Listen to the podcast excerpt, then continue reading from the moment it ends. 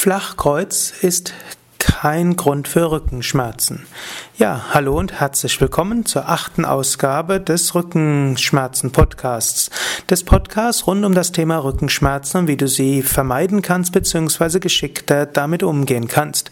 Heute bin ich beim vierten Teil der Reihe Gründe für Rückenschmerzen und bei dem Teil keine Gründe für Rückenschmerzen.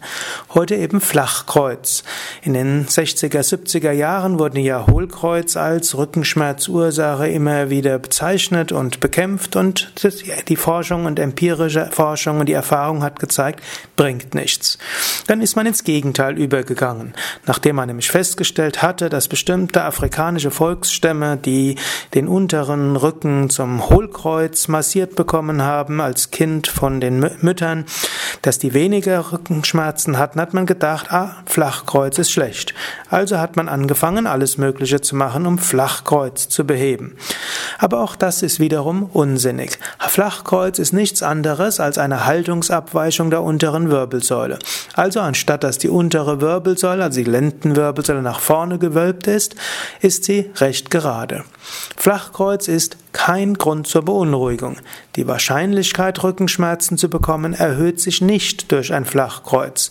Allerdings haben Menschen mit Flachkreuz, die mal Rückenschmerzen bekommen, eine erhöhte Wahrscheinlichkeit, dass die Rückenschmerzen in der Lendenregion sind.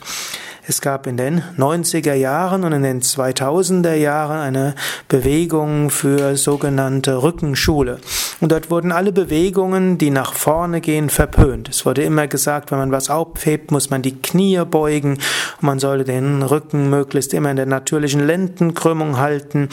Man solle, wenn man was auf dem Boden aufhebt, erst darauf achten, dass man dann die Knie stark beugt beim Aufrichten. Erst den Brustkorb, den Kopf aufrichten und dann erst aufstehen und so weiter.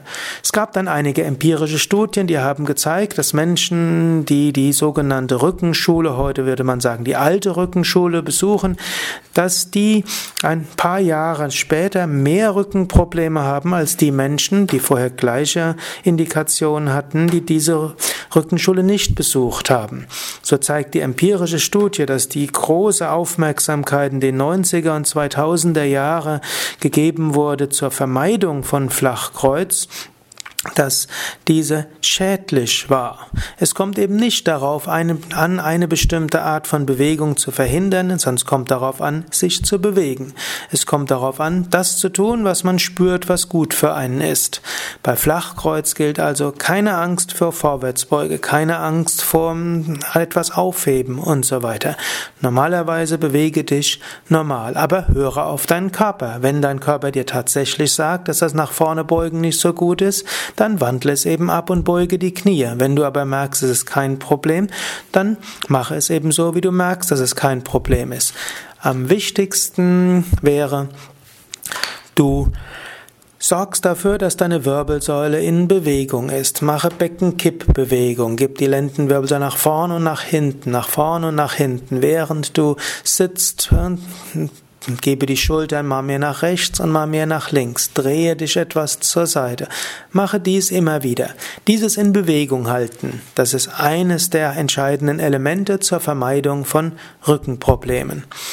Mehr kannst du auch hören und sehen, wenn du auf unsere Seite gehst www.yoga-vidya.de. Oben rechts ist ein Suchfeld, gib dort ein Flachkreuz und dann kommst du auf eine Seite, wo Flachkreuz etwas näher beschrieben wird, Übungsanleitungen bei Flachkreuz gegeben werden und du auch einige Yogastunden mitmachen kannst, Anfänger, Mittelstufe, Fortgeschrittene als Videoanleitung.